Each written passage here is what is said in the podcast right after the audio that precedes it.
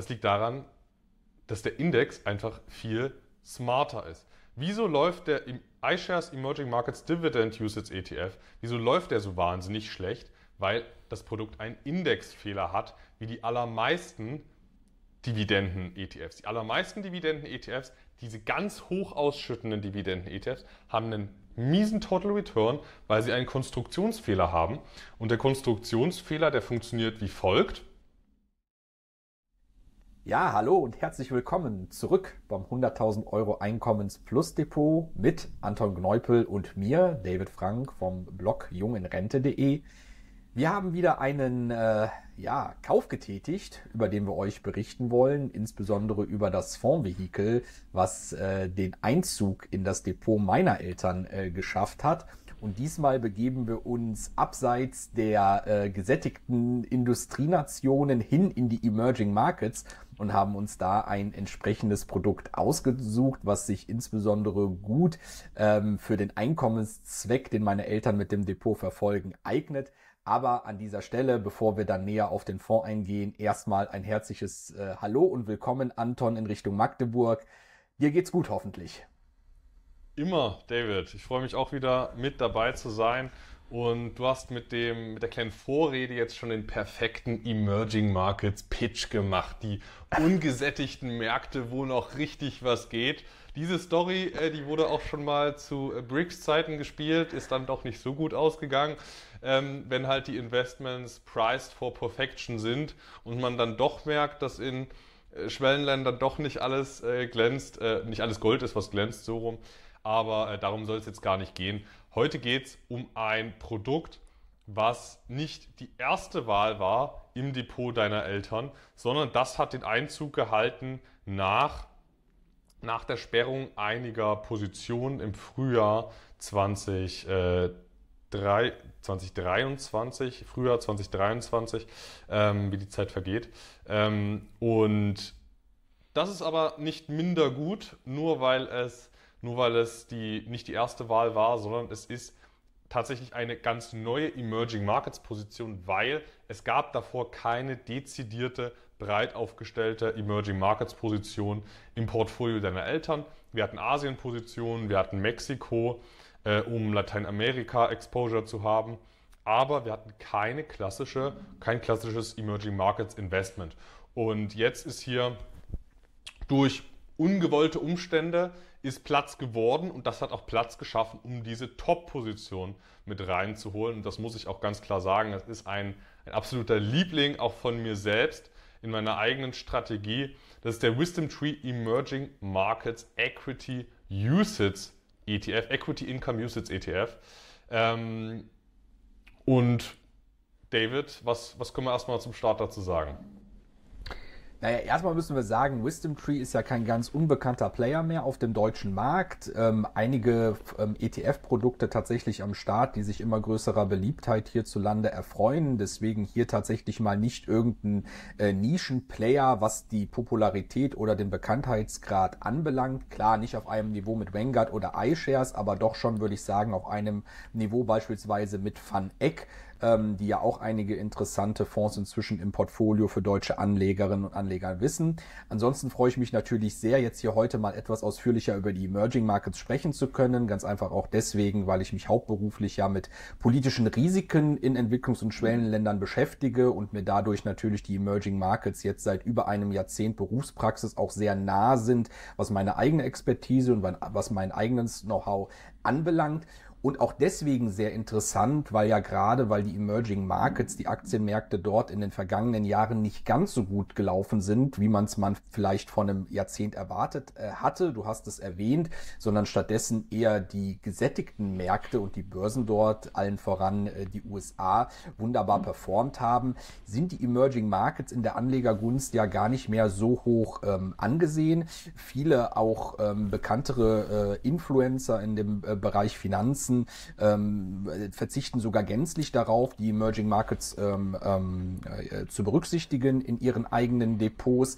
Ist, glaube ich, auch kein Geheimnis hier an dieser Stelle, das preiszugeben. Und deswegen aber äh, trotzdem finde ich heute macht es unseren Austausch umso interessanter, weil wir werden sehen, dass die Emerging Markets doch einiges zu bieten haben. Gar nicht mal nur aus Kurssicht, sondern vor allen Dingen aus Ausschüttungssicht auch viel Interessantes dabei ist und dann eben auch aus einer Total Return Perspektive, wenn man sich eben mal nicht nur auf die kurze Frist und was in den letzten ein, zwei, drei Jahren gut gelaufen ist, konzentriert, sondern wenn man dann auch mal die längere Perspektive und den längeren äh, Zeithorizont einnimmt und sich darauf konzentriert, was vielleicht auch in den nächsten Jahrzehnten möglich ist, glaube ich, dass wir hier auch die richtige Entscheidung getroffen haben, so ein Vehikel und so ein Anlagehintergrund mit bei meinen Eltern dann auch entsprechend zu gewichten. Aber lass uns doch jetzt erstmal einsteigen.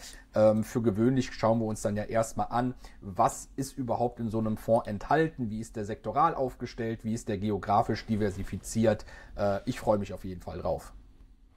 Ja, ich möchte nochmal an den Anfang zurück, den du jetzt so schön äh, vorbereitet hast, David. Und zwar, ich glaube nicht nur, dass es interessant ist, aktuell für deine Eltern zu investieren in Schwellenländern, sondern ich halte das für essentiell, für obligatorisch, wenn man an sich selbst den Anspruch hat, ein globaler Investor zu sein. Wenn man den Anspruch hat, global, prognosefrei ist die Betonung, prognosefrei global zu investieren, dann sollte man in Schwellenländern investieren. Das ist dann einfach essentiell obligatorisch. Und alles andere ist aus meiner Sicht wischiwaschi, Regel, Aufgeweiche, weil es mal hart ist an der Schwellenländerfront. Und äh, das ist genau der Grund, wieso Privatanleger im langfristigen Schnitt einfach kein Geld verdienen. Die allermeisten verdienen kein Geld, weil die sobald mal ein bisschen Wind einem entgegenbläst, die dann die Strategien über den Haufen werfen, ihre Schwellenländer-ETFs auf den Markt werfen, ist doch alles Mist-Schwellenländer äh, und dann doch alles in den Nasdaq umschichten. Und ja, das hat jetzt die letzten Monate natürlich Spaß gemacht, aber wir investieren ja als Marathon und nicht als Sprint. Und deshalb, wer global prognosefrei investieren möchte und diese risikoreduzierenden Effekte davon auch für sich beanspruchen möchte, für den ist es einfach obligatorisch, Schwellenländer mit dabei zu haben, weil es ist überhaupt nicht gesagt, wo die Musik in den nächsten 20, 30 Jahren abläuft in der Welt. Es, können, es kann die westliche Welt sein, wie in den letzten 30 Jahren. Es spricht aber auch einiges dafür, dass die westliche etablierte Welt in den nächsten 30 Jahren einfach überhaupt keine Rolle mehr spielen wird und in 100 Jahren noch weniger eine Rolle spielen wird. Also ähm, ich will gar nicht sagen, dass es jetzt mega lukrativ ist einzusteigen, sondern ich halte es einfach für, für essentiell, wenn man einen globalen, prognosefreien Anspruch an sich selbst hat. Und jetzt, ähm, wenn ich mit dem kleinen Einstieg losgelegt habe, was mich einfach auch extrem triggert, äh, dieses, dieses Verkaufen von Emerging Markets und Schlechtgerede, natürlich immer alles prozyklisch. Es wird ja nicht, es wird ja nicht antizyklisch gesagt, dass irgendwas, äh, dass irgendwas äh, gut oder schlecht ist ich weiß noch, 2020 wurde China, drei Jahre her äh, nur, äh, wurde China gelobt für diese moderne, durchgriffsstarke Politik. Anderthalb Jahre später ist exakt dieselbe Politik ein Hass. ein Hass. Und das, ist, und das ist plötzlich ganz schlecht. Kurz davor, kurz davor, geniale, durchgriffsstarke Politik in China. Kurz danach, das ist ja eine Diktatur komplett, äh, äh, habe ich das Gefühl, die Anleger unterliegen da einer Persönlichkeitsstörung, ähm, weil es dieselbe Sache ist, äh, die die ganze Zeit passiert. Aber ich möchte es jetzt hier wirklich nicht übertreiben. Wir müssen es ja auch ein bisschen sachlich halten. Ähm, wieso ist es der Wisdom Tree Emerging Markets Equity Income Usage ETF und nicht der iShares Emerging Markets Dividend ETF, das Klassikerprodukt, um es mal so zu sagen. Wenn Anleger Emerging Markets Dividenden stark abdecken wollen, haben sie ja das Dividend-Produkt von iShares in den allermeisten Fällen. Und hier kann ich mich ganz klar positionieren, wieso der kleine Wisdom Tree viel besser ist als das große Produkt, weil das liegt daran, dass der Index einfach viel smarter ist. Wieso läuft der iShares Emerging Markets Dividend Usage ETF, wieso läuft der so wahnsinnig schlecht? Weil das Produkt einen Indexfehler hat, wie die allermeisten Dividenden-ETFs. Die allermeisten Dividenden-ETFs, diese ganz hoch ausschüttenden Dividenden-ETFs, haben einen miesen Total Return, weil sie einen Konstruktionsfehler haben. Und der Konstruktionsfehler, der funktioniert wie folgt. Ähm, wann, also die sind ja in aller Regel Dividendenrendite gewichtet. Titel kommen dann rein, werden dann hochgewichtet im Index und im ETF, wenn die Dividendenrendite mal besonders hoch ist. Wann sind Dividendenrenditen ausgesprochen hoch? Wenn Titel gerade stark gefallen sind. Wenn sich Titel mal gerade halbiert oder gedrittelt haben, dann ist die ausgewiesene Dividendenrendite 10%, 15%, vielleicht auch mal 20%, wenn wir vergangene Dividende und heutigen Kurs vergleichen. Dann kommen diese Titel also rein. Und was passiert dann? Wir haben ein wissenschaftlich belegtes Momentum-Effekt.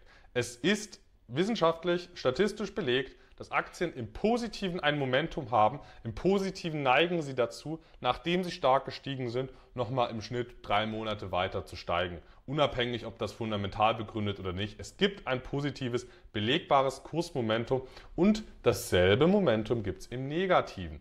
Und wenn ich einsteige, nachdem die Aktie völlig abgeschmiert ist, habe ich statistisch erwartet nochmal so drei Monate negatives Momentum. Was passiert in dieser Zeit? In dieser Zeit kommt natürlich die Dividendenkürzung, weil der Kurs fällt nicht ohne Grund um 50 Prozent oder um zwei Drittel. Heißt, ich habe meinen Kursverlust, mein negatives Momentum, habe ich voll eingebucht bekommen. Dann folgt die Dividendenkürzung, damit sinkt die Dividendenrendite. Damit verkaufe ich mit Kursverlust und schichte in den nächsten Titel um, der sich gerade halbiert hat und nehme dann wieder das negative Momentum mit. Und das ist, je aggressiver der Index, desto krasser ausgeprägt. Am extremsten ist es ausgeprägt bei, bei dem Global X Super Dividend ETF der, ähm, der hundertprozentig so arbeitet und deswegen hat er null Return, weil jeder, jede Dividendenrendite wird vom Kursverlust aufgefressen. Der hat mittlerweile drei Viertel an Wert verloren. Das liegt aber nicht daran, dass Hochdividendenwerte schlecht sind. Ähm, Depots wie das von Louis, gute ETFs, mein Depot, das Depot deiner Eltern, ähm, normal geführte Hochdividendenwerte-Portfolios haben eine völlig andere Kursentwicklung als schlechte Dividendenindexprodukte, weil die Art und Weise vorzugehen eine völlig andere ist. Das Depot deiner Eltern ist ja auch nicht so entstanden, dass wir uns zum Stichtag X die allerhöchsten Dividendenrenditen suchen und dann quartalsweise umschichten. Aber das machen eben so schlechte Dividenden, äh, schlechte Dividendenindexprodukte. Und das ist das Problem, beim iShares Emerging Markets Dividend Usage ETF, der ist nicht nur so schlecht gelaufen, weil Emerging Markets schlecht gelaufen sind, sondern weil der Index nicht brauchbar ist.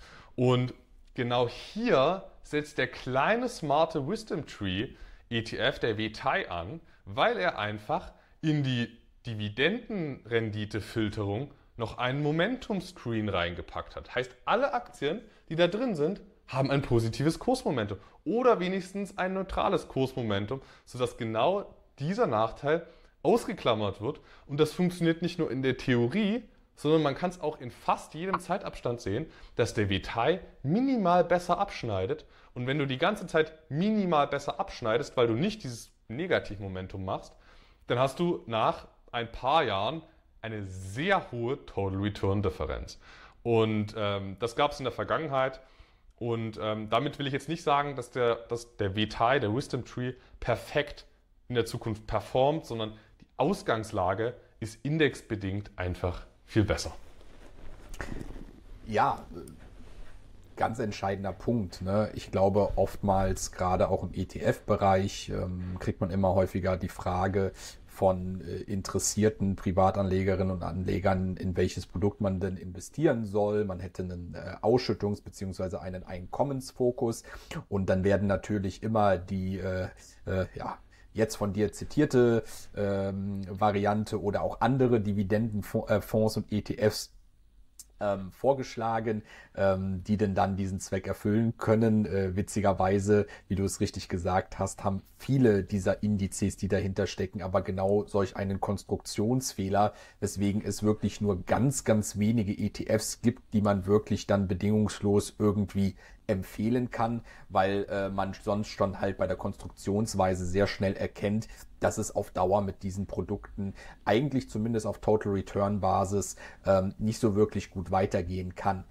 Ein anderer Punkt, und du sprachst es jetzt an, Wisdom Tree kein großer, äh, kein großer Anbieter, soll jetzt auch nicht eine Werbeveranstaltung für Wisdom Tree werden. Nichtsdestotrotz will ich es einmal an der Stelle erwähnt äh, wissen. Ähm, Wisdom Tree hat einige echt spannende Produkte im Produktportfolio. Ich habe beispielsweise für unsere Kinder den Wisdom Tree, äh, Tree ich muss es gerade ablesen, Global Quality Dividend Growth ETF im ähm, Portfolio, wo es weniger um die heutige Ausschüttungsrendite, sondern mehr um das Dividendenwachstum geht. Auch in dem Bereich gibt es ein paar äh, spannende ETFs aber wenn man sich auch da mal die Total Performance anschaut, ist das, ist der, hat der wirklich formidabel abgeschnitten, selbst gegen die bestlaufendsten Benchmarks ähm, äh, kann er mithalten oder übertrumpft die zumindest. Also für alle die, die weniger, sage ich mal, äh, die heutige Ausschüttung äh, im Fokus haben, sondern vielleicht dann auch noch eine deutlich längere Ansparphase vor sich, wie im Falle von Kindern. Gerade sind ja auch viele dran interessiert mit so einem Junior Depot, in was kann man anlegen. Die sollten sich unbedingt auch vom Wisdom Tree mal den Global Quality Dividend Growth ETF anschauen, den es inzwischen auch in einer ausschüttenden Variante gibt. Der war ganz lange Zeit nur als tesorierendes Vehikel verfügbar, was viele abgeschreckt hat, weil viele natürlich schon gerne eine Dividende haben wollen, auch wenn es nur ums Dividendenwachstum geht. Aber die gibt's jetzt auch als ausschüttende ETF-Variante und da sollte man auf jeden Fall mal einen Blick drauf werfen. Also Wisdom Tree auf jeden Fall äh, kein Newcomer, aber zumindest ein Anbieter von ETFs, den man durchaus mal im Auge behalten kann, weil da kommt immer mal wieder ganz spannende äh, Fondsprodukte auf den Markt. Ein guter Nischenplayer. Und wieder ein Beweis, dass die kleineren Produkte häufig ein Ticken interessanter sind als die, als die ganz, ganz großen äh, Platzhirschanlagen. Aber ich denke, damit, David, kommen wir erstmal zur sektoralen Aufteilung, die hier der, der äh, kreierte Index dann erzeugt hat. Genau. Also ähm, vielleicht übernehme ich das heute mal mit der Sektoraufteilung. Äh, ist ganz interessant. Die beiden großgewichtetsten Branchen sind zum einen der Finanzsektor. Das ist, glaube ich, nichts Außergewöhnliches, gerade für die Emerging Markets, weil gerade in, ähm, an Börsenplätzen, die eben vielleicht noch nicht ganz so etabliert sind wie bei uns im Westen, ist es halt häufig so, dass viele Banken zumindest den Weg an die Börse gefunden haben. Dementsprechend, wie gesagt, ist hier dieses erhöhte Gewicht von rund einem Viertel des Gesamtindex ähm, nicht besonders verwunderlich. Gleichzeitig als Gegengewicht sozusagen haben wir aber ebenso knapp ein Viertel in Technologiewerten. Ne? Also auch da sehen wir, dass das jetzt nicht irgendwelche angestaubten ähm, äh, Indexkonzepte sind, die hier zugrunde liegen, sondern dass hier auch moderne Technologien berücksichtigt werden. Wir werden gleich, wenn wir uns mal das genaue Beteiligungsportfolio anschauen, auch sehen, woher dieser Technologiesektor im Wesentlichen stammt. Ansonsten haben wir noch ähm, äh, Basic Materials gehörig gewichtet, knapp ein Fünftel des Gesamtgewichtes und ansonsten eigentlich einen breiten Mix, ne? nichts besonders erwähnenswertes. Wir haben nochmal 10% Energie mit drin äh, und ansonsten alle Branchen so ein bisschen, ein bisschen vertreten, ne? eigentlich einen ganz guten Mix. Was ein bisschen auffällt, der Healthcare-Sektor, der ist eigentlich hier vernachlässigbar, ne? nicht mal ein Prozent des Gesamtportfolios, würde ich jetzt aber auch nicht als so allzu große Besonderheit abtun. Ähm, ich finde eigentlich insgesamt recht ausgewogen, muss man sagen. Wie gesagt, mit dem mit dem schönen Balanceakt, wie gesagt, auf der einen Seite die Finanzdienstleistungen, auf der anderen Seite aber auch den Technologiesektor, den man hier in einer etwas größeren Größenordnung dann wiederfindet. Ich würde auch sagen, David, jetzt mal abgesehen von, von den Technologiewerten, das ist eigentlich ein typisches Schwellenländer, Schwellenländerprodukt und wieso hier Technologie dann doch so hoch gewichtet ist, das sehen wir jetzt bei den, bei den Ländern. Ich muss ja sagen, du hast ja, du hast ja so ein bisschen geschluckt am Anfang, als wir über den gesprochen haben, ne? Ja, ich habe geschluckt. Warum? Ähm, wir haben hier natürlich eine starke Ballung im chinesischen Raum, womit ich China, also Festland China zum einen und zum anderen Taiwan meine. Wenn man hier mal sich anschaut, wie stark die gewichtet sind, dann kommen wir zusammen auf über die Hälfte des Gesamtportfolios, die da allokiert sind. Und China und Taiwan sind ja jetzt nicht ganz unspannend, um es gelinde auszudrücken, weil geopolitisch betrachtet ist das natürlich momentan ein wahrer Krisenherd. Ich meine, vor einigen Monaten ist es noch ein bisschen schärfer, gerade medial bei uns in Deutschland diskutiert worden, was natürlich auch damit zusammenhängt, was seit letztem Jahr zwischen Russland und der Ukraine äh, passiert. Und man natürlich hier die Befürchtung hegt, dass im südchinesischen Meer und zwischen China und Taiwan ein ähnlicher scharfer Konflikt entbrennen könnte, was natürlich dann, sage ich mal, bei so einer hohen Allokierung in diesem Raum zu entsprechenden Kursverlusten führen könnte. Ich meine, wir haben es allesamt erlebt, äh, was passiert ist, als äh, Russland in der Ukraine einmarschiert ist und sozusagen die Börsen in Russland geschlossen haben, beziehungsweise russische Aktien dann auch aus den entsprechenden Emerging Markets Indizes rausgenommen worden sind. Russland war zu diesem Zeitpunkt zum Glück keine allzu große Position in den meisten Emerging Markets ETFs. Dementsprechend waren die Kursverluste, sage ich mal, einigermaßen hinnehmbar und sind im Kursverlust gar nicht so stark aus, ausgefallen, wenn man jetzt nicht gerade ein äh, ja ausschließliches Russland-Produkt äh, im, im Depot hatte. Aber natürlich schwingt hier, und das war auch der Grund, warum hier bei mir und bei meinen Eltern erst so eine gewisse Skepsis vorherrschte, was ist, wenn es denn eben mal zu einem entsprechend heißen Konflikt zwischen China und Taiwan kommen sollte, wenn wir hier eben so eine gehörige Position dort allokiert haben. Äh, Anton, vielleicht teilst du mit unseren Zuschauerinnen und Zuschauern mal deine Gedankengänge zu diesem Teil, der ja, und wir sprachen eingangs darüber, ähm, einige ja auch bekanntere ähm, Anleger, ähm, die ihre Meinung nach außen hin tragen, warum die inzwischen nicht mehr in den Emerging Markets äh, investieren, beziehungsweise dann solche geografischen Räume wie eben China und Taiwan gänzlich außen vor lassen. Ich habe ehrlich gesagt, David, ähm, also die Bedenken verstehe ich grundsätzlich komplett. Ähm, wenn man da keine, kein grummeliges Bauchgefühl bekommen würde, würde ich mich eher wundern. Also von daher alles völlig normal. Ähm, und trotzdem sage ich, man kann das genauso machen. Ähm, und ich habe jetzt tatsächlich überhaupt keine, keine äh, qualifizierte Meinung zu irgendwelchen potenziellen Krisenherden. Ich verfolge nur ganz strikt bei mir selbst und äh, propagiere das nach außen, das Konzept eines prognosefreien Weltportfolios, diversifiziert über Länder, Sektoren, Instrumente, Währungen, Anlageklassen. Das ist ein belegtes Konzept, was die höchsten Renditen bei gleichzeitig geringstem Risiko bietet. Also die risikoadjustierte Rendite eines so breit diversifizierten Weltportfolios ist die beste, die man haben kann. Besser als alles andere, weil die Renditeerwartung wir können es ganz einfach machen. Die Renditeerwartung, wenn ich eine Aktie habe, ist 8%. Die Renditeerwartung, wenn ich 100 Aktien habe, ist auch 8%. Aber das Risiko bei der einen Aktie ist viel höher als bei den 100 Aktien. Und deswegen ist das maximalst breit diversifizierte Weltportfolio das sicherste, was ich machen kann, wenn ich einen hohen aktienartigen Return haben möchte. Wenn ich Tagesgeld möchte, kann ich natürlich nicht. Also wenn ich Tagesgeldschwankungen von null haben möchte, kann ich natürlich nicht in Aktien gehen. Das ist auch selbstverständlich.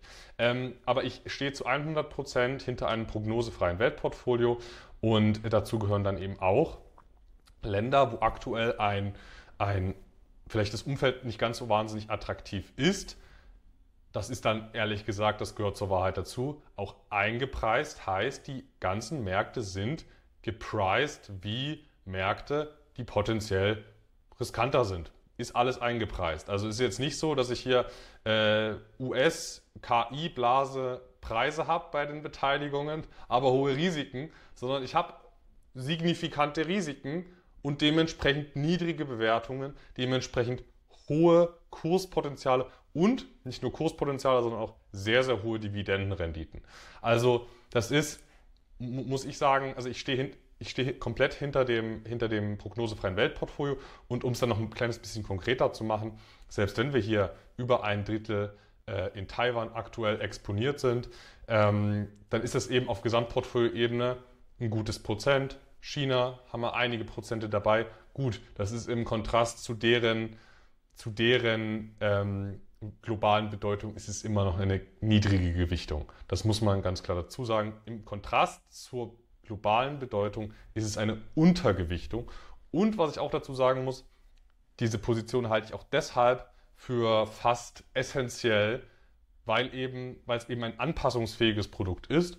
Und es kann gut sein, dass wir hier in zehn Jahren eine hohe Südafrika ähm, oder Ägypten oder, oder, oder Peru Exponierung haben, eine sehr hohe Mexiko-Gewichtung haben. Es ist ein anpassungsfähiges Emerging Markets Produkt, wo ich weiß, ich bin hier investiert und das Produkt wird sich selbst der, der, der Wichtigkeit von Schwellenländern anpassen.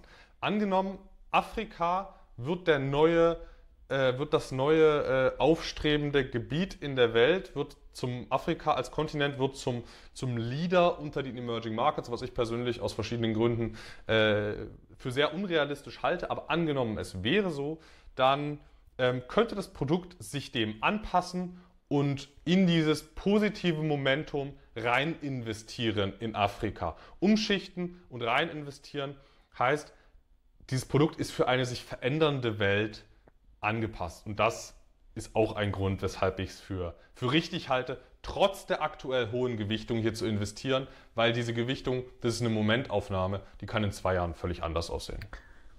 Man muss natürlich dazu sagen, auch wenn wir, glaube ich, jetzt in so einer Formbesprechung nicht in Allgemeingültigkeit abdriften wollen, aber ich glaube, grundsätzlich ist natürlich schon zu sehen, dass selbst wenn man per se erstmal sagt, solch ein äh, Emerging Market Produkt ist nichts für einen aus den genannten Gründen, weil man sich eben davor fürchtet, dass so ein Konflikt zwischen China und Taiwan, der bislang nur verbal erfolgt, dann tatsächlich mal in ein kriegerisches Szenario abdriftet.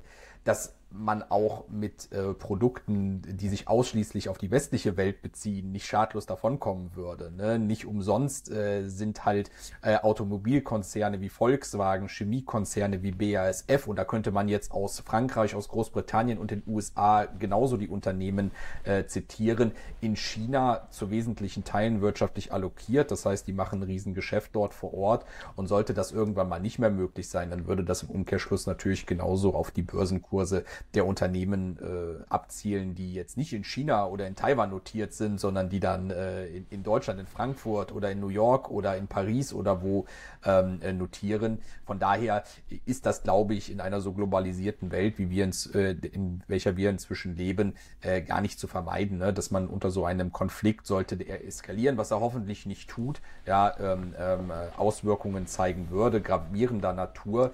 Ähm, ich glaube aber auch, und ähm, ich möchte zwar keine Prognosen wagen, aber auch, dass ähm, so ein heißer Konflikt zwar äh, ja medial für Aufmerksamkeit sorgt, darüber zu diskutieren, darüber zu berichten. Äh, ich weiß, ganz ähm, essentiell sind da solche ähm, ja, Aussagen, dass äh, China zumindest militärisch Ende der 2020er Jahre äh, in der Lage wäre, Taiwan einzunehmen, weil man dann die Waffensysteme und ähnliches auf ein Niveau gehoben hat, dass das eben zumindest militärisch technisch möglich wäre. Dass so etwas dann aber passiert, ist ja alles andere als ausgemacht und äh, ich bin wie immer eher da von einer grundsätzlich eher optimistischen äh, Sichtweise auf die Dinge geprägt und sage, dass sich da hoffentlich dann anders als im Russland-Ukraine-Konflikt eine diplomatische Lösung finden wird oder zumindest keine Eskalation, wie sie jetzt oftmals äh, in den Medien eben äh, in Aussicht gestellt wird. Und deswegen war es dann auch letztendlich der Grund, warum wir gesagt haben, auch wenn die gegenwärtige Allokation in diesem geografischen Raum schon hoch ist, ja, und ein gewisses Risiko birgt, sehen wir genauso die Chancen, Anton, die du angesprochen hast und diesen Ansatz des prognosefreien Investierens, dem wir sehr viel abgewinnen können. Auch ich persönlich, gar nicht mal nur meine Eltern, sondern auch ich persönlich äh, komme immer mehr dahin, äh, mir diese Denkweise zu, zu eigen zu machen und dementsprechend sind wir jetzt auch tatsächlich sehr äh, zufrieden mit der Entscheidung für dieses äh, Produkt, weil es natürlich, da werden wir jetzt äh, im späteren Verlauf noch zu sprechen kommen, natürlich auch einige Vorteile mit sich bringt. Ja, das prognosefreie, ich, ich, weiß, wir driften etwas ab, aber das prognosefreie Investieren ist deshalb äh, auch so gut, weil es klare Regeln setzt eigentlich für egal, was da auf uns zukommt. Wenn man nicht prognosefrei investiert, dann ist jede Veränderung eigentlich ein kompletter Stresstest fürs eigene Portfolio. Und man denke mal drüber nach, äh, angenommen, Amerika würde jetzt anfangen, irgendwie exzessiv Geld zu drucken würde eine extreme Inflation erzeugen, würde der eigenen Wirtschaft extrem schaden, würde da dann die Steuern erhöhen, nochmal der Wirtschaft schaden. Amerika kann ohne, ohne Besonderheiten in eine Negativspirale rutschen. Ist komplett möglich. Die Schulden sind hoch, ähm, ist komplett möglich. Und dann, was passiert denn dann mit diesen Portfolios, wo 60, 70 Prozent, 80 Prozent USA-Gewichtung ist? Was ist denn dann? Investiert man dann prognosefrei? Da schichtet man dann alles um nach Europa? Also das ist eine ewige Spirale, wenn du nicht prognosefrei investierst, äh, sondern wenn du immer versuchst, auf der aktuell heißen Wette mitzureiten ähm, und dann bist du halt völlig aufgeschmissen, wenn halt die, die Wette mal gegen, gegen dich läuft. Also am entspanntesten ist es auch in den unentspannten Märkten dabei zu sein, weil dann hat man einfach alle. Das ist, äh, ich würde sagen, genau. da machen wir jetzt einen kleinen Cut, äh, David, und, und gehen zu den, zu den Einzelpositionen über. Soll ich die gleich mal durchdeklinieren? Auf jeden Fall und schon, ich glaube, auf Platz 1 äh, hat mich zumindest eine Überraschung erwartet, denn äh, nachdem äh, ich auch mir zuerst die geografische Allokation des ETFs angeschaut habe, habe ich nicht damit gerechnet, dass ein brasilianisches Unternehmen da die Top 10 anführen würde. So ist es, David. An erster Stelle haben wir die Petrobras, brasilianischer, sehr starker Dividendenwert, muss man auch wieder sagen, war, war ja jahrelang völlig out der Titel und jetzt läuft es mal wieder besser. Jetzt hat er wieder das Investoreninteresse geweckt. Ähm, ist auch so ein Beispiel, wo man mal sagt, hey, es lohnt sich auch, wenn es mal mies aussieht, einzusteigen, weil jetzt sind gerade fette Jahre äh, oder waren zumindest wieder fette Jahre für Petrobras. Ansonsten haben wir die Mediatek, das ist ein taiwanesisches Unternehmen, was irgendwas Hightech-mäßiges macht, was ich nicht verstanden habe. Steuergeräte, äh, Geräte, äh, Halbleiter, irgendwas in dem Bereich. Äh, China Construction Bank, das ist eine chinesische, sehr dividendenstarke Großbank, wie fast jede Großbank äh, in China auch sehr dividendenstark ist. Also 9, 10 Prozent ist jetzt keine Besonderheit, nachhaltig gezahlt. Ähm, dann haben wir die Postco Holdings und nein, das ist nicht die Post Company Holdings, sondern das ist der viertgrößte Stahlhersteller der Welt mit Sitz in Korea. Darauf folgt die Nanya Plastics Corp, da ist der Name Programm mit Kunststoffen. Darauf folgt die Industrial and Commercial Bank of China, eine weitere Großbank. Darauf folgt Honhai Precision Industry Company Limited und das ist Foxconn. Das ist Foxconn, der große Apple-Hersteller. Gibt sich bloß nach außen als, als Foxconn und nennt sich nicht nach außen Honhai Precision Industry, weil sich das wahrscheinlich niemand merken kann. Grupo Mexico folgt darauf, das ist der größte mexikanische Bergbaukonzern. Dann haben wir die, die BOC, die Bank of China, Großbank und dann nochmal China Steel Corporation. Da ist auch äh, der Name Programm. Also alles internationale Large Caps, sehr dividendenstark. Das sind jetzt nicht in den Schwellenländern Small Caps, sondern das sind aus den großen Indizes die stabilsten, größten Dividendenzahler. Und das sieht man auch in der Zusammenstellung mit Petrobras, äh, den chinesischen Großbanken und so weiter. Ja, ich finde auch hier ein ausgewogenes Bild. Ne? Man hat so zwei, drei Positionen, die von der Gewichtung etwas hervorstechen, weil sie doch über dem Schnitt der sonstigen Positionen liegen. Äh, dafür gibt es bestimmt gute Gründe. Auch nochmal interessant zu sehen, seit wann sich die Positionen im äh, Fondsvermögen des ETFs äh, befinden. Ähm, ich muss zugeben, nicht alle der Titel haben mir tatsächlich was gesagt. Gerade so Mediatek, auch da habe ich mal kurz in den Wikipedia-Artikel im Vorhinein reingeschaut, um überhaupt zu wissen, äh, was da passiert. Viel besser als du hätte ich es aber auch nicht erklären können. Und ansonsten halt auch ein paar bekannte Namen dabei, gerade so aus China, die Banken, ne, die hat man schon mal gehört zumindest, ne, oder Foxconn, wie du es sagtest, ne, mit denen hat man auch immer mal wieder medial Kontakt gehabt. Ähm, von daher auch hier keine großen äh, Überraschungen und äh, es ist ja nicht ganz unbekannt, dass in den Emerging Markets ähm, tatsächlich einige Dividenden-Schwergewichte sind, was die Ausschüttungsrendite anbetrifft.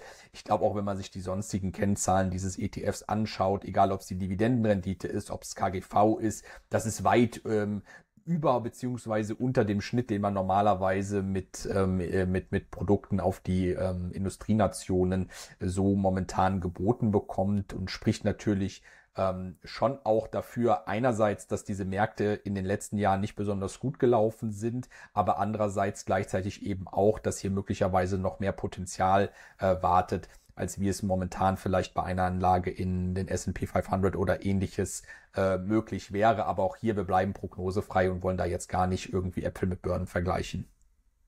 Machen wir äh, genau nicht so, David. Ähm, tatsächlich, die, die erzielbaren Barrenditen, die sind sehr, sehr hoch. Im Emerging Markets Markt sind die aber in diesem ETF abgemildert. Also der iShares EM Dividend, der, der schüttet nochmal mehr aus, macht dann aber dieses negative Momentum die ganze Zeit, hat damit einen schlechteren Gesamtertrag. Ähm, der hier schüttet nur so roundabout 8% aus, nach Kosten wohlgemerkt, also fast ein 10%er vor Kosten und Quellensteuern, also Vorkosten und Quellensteuern sind in etwa 10%. Kann man sich vorstellen, der iShares EM Dividend, der wird so 11, 12 Prozent vor Kosten und Quellensteuern äh, erzielen. Das ist extrem, was da in Quellensteuern bewertungsbedingt möglich ist. Fundamental zeigt die, die äh, Dividendenhistorie ein komplett anderes Bild.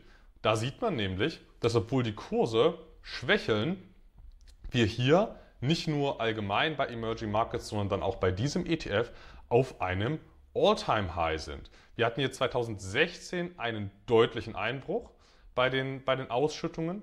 Danach hatten wir eine schnelle Erholung 2020, abermals extrem stabile Zahlungen, kein harter Cut. Da haben wir einen schönen Unkorreliertheitseffekt oder eine, zumindest eine mäßige Ertragskorrelation zwischen Schwellenländern und Industrieländern, wo in Industrieländern dann die Zahlungskürzungen doch mal, doch mal stärker waren. Ähm, und danach sind die Zahlungen ja regelrecht explodiert nach oben bei diesem ETF. Ähm, da spielen natürlich Themen rein, wie Rohstoffe, die jetzt boomen, wie, äh, wie Energieölunternehmen, die jetzt mal boomen, aber auch Banken, die dann im Zusammenhang damit natürlich äh, besseres Geschäft machen. Also, Schwellenländer sind nicht beliebt, Bewertungen sind niedrig, operativ läuft es aber besser denn je ja, wieder mal, was wir auch schon bei anderen äh, Formbesprechungen äh, hier erkannt haben, ne? dass äh, gerade so Zahlungshistorie und historischer Kursverlauf nicht zwangsläufig im Parallelflug unterwegs sind, ne? sondern dass die ganz schön auseinanderdriften können und man das natürlich als Anleger für sich nutzen kann. Ja? Äh, und wie gesagt, sich da bestimmte Sachen einbuchen kann zu einem äh, gewissen Zeitpunkt. Ähm, natürlich immer mit der Hoffnung irgendwo verbunden, ne, dass bestimmte Trends sich dann auch mal umkehren und man dann vielleicht nicht nur auf der Zahlungsseite, auf der Dividendenseite mit steigenden Erträgen äh, rechnen kann, sondern dass sich das dann auch irgendwann mal kurstechnisch ähm, niederschlägt. Ähm, bringt uns aber im Endeffekt jetzt auch schon dazu, uns mal den Kursverlauf ähm, hier des Wisdom Trees anzuschauen, ähm, haben wir jetzt mal eine etwas längere Statistik mitgebracht, die wir einblenden können seit 2015. Ein reges Auf und Ab, muss man sagen, anders als wie wir es eben beim Zahlungsverlauf gesehen haben, äh, von äh, ziemlich niedrigen Tiefs zu äh, ungekannten Höhen und wieder zurück und wieder rauf und wieder runter. Also eine ziemliche Achterbahnfahrt kann man, glaube ich, so subsumieren. Was meinst du? Das kann ich nur eins zu eins unterschreiben. Und der ETF hat hier äh, jetzt kein eigenes Bild herausgebildet im Chart, sondern der ist, der ist so gelaufen, wie Schwellenländer auf breiter Front gelaufen sind. Wenn wir mal bestimmte dividendenschwache Tech-Werte ausklammern. Die hatten ein anderes Bild.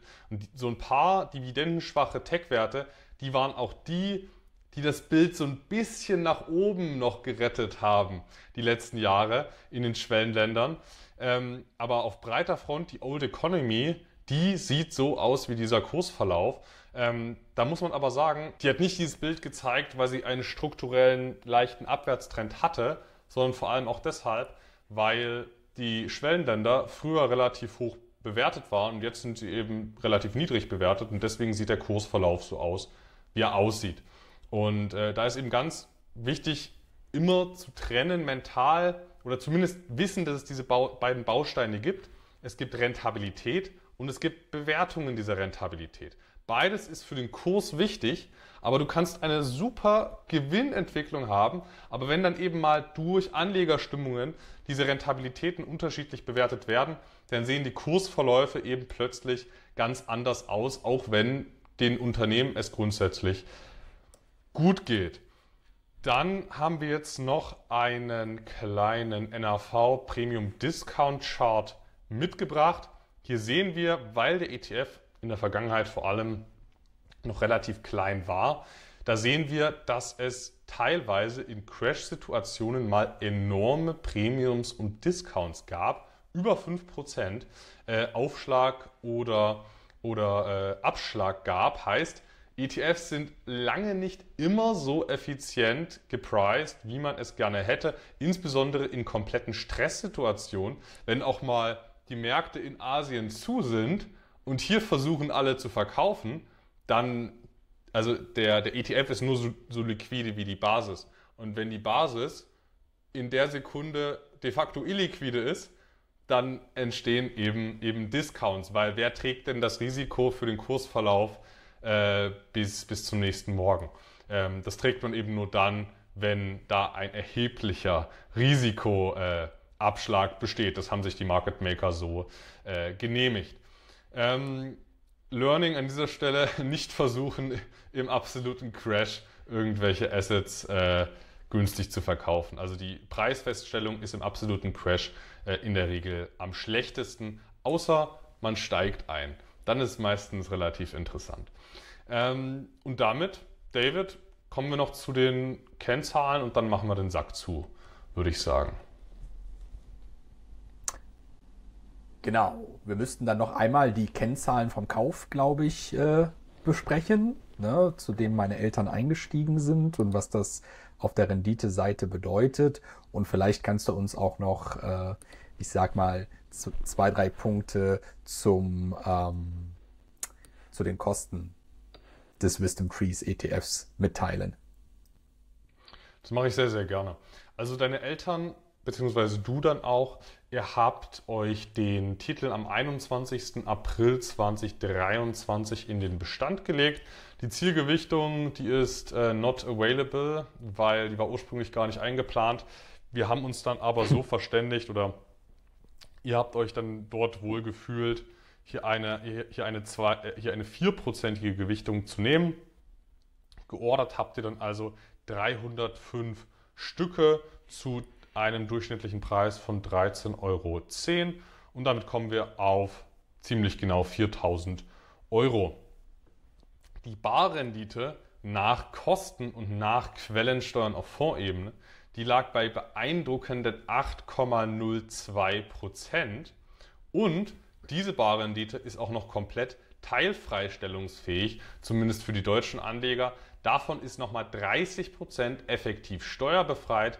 Ähm, und wenn man sich überlegen möchte, was, was bedeutet das? Also angenommen, es wäre nicht Teil, an, angenommen, man hätte 8% nicht teilfrei gestellt und 8% teilfrei gestellt, dann wäre eigentlich die, die teilfrei gestellten 8%, die wären eigentlich 8,8% wert. Also es ist 10% wertiger als die nicht teilfreigestellten. So kann man das ganz einfach sagen. Es sind exakt 10% äh, der Wertigkeitsunterschied nach Steuern gerechnet für den Anleger. Die Kostenquote, die liegt trotz des noch moderaten Volumens von unter 80 Millionen Euro, liegt die Kostenquote bei 0,46 Prozent.